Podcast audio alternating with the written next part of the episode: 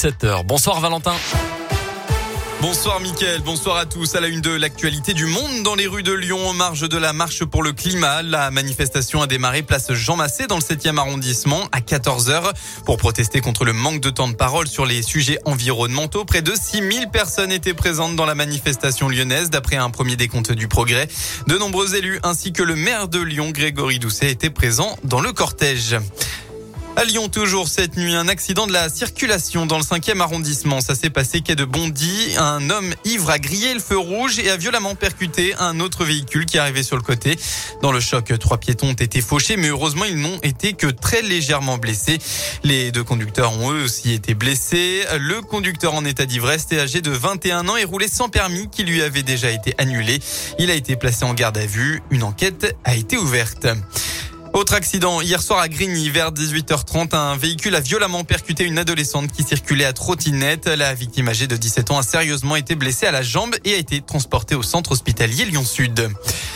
Du côté de la guerre en Ukraine, le président russe Vladimir Poutine a accusé aujourd'hui les forces ukrainiennes de violences flagrantes du droit humanitaire.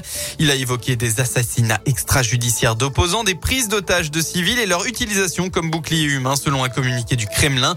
Eh bien, ces accusations sont des mensonges, a réagi l'Élysée à la suite d'un nouvel échange entre le président russe Emmanuel Macron et le chancelier allemand Olaf Scholz.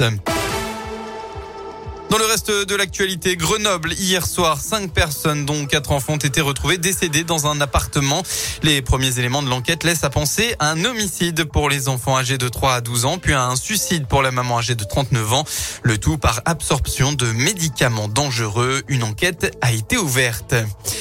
On passe au sport. Sans surprise, Quentin Fillon-Maillet est champion du monde. Le Français a remporté en début d'après-midi la Coupe du monde de biathlon pour la première fois de sa carrière.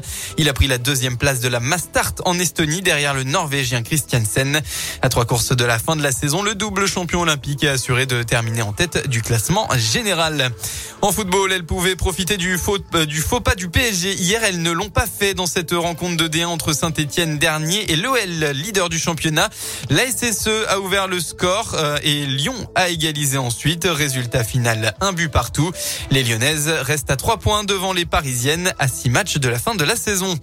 En basket, l'Asvel a besoin de relever la tête. Après trois défaites d'affilée, les Villeurbanais, deuxième, se déplacent à Dijon, quatrième pour le compte de la 22e journée du championnat élite. Coup d'envoi de la rencontre à 20h.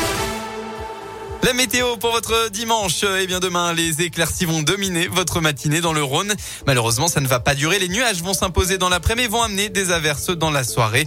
Côté Mercure, vous aurez au maximum de votre journée entre 9 et 12 degrés.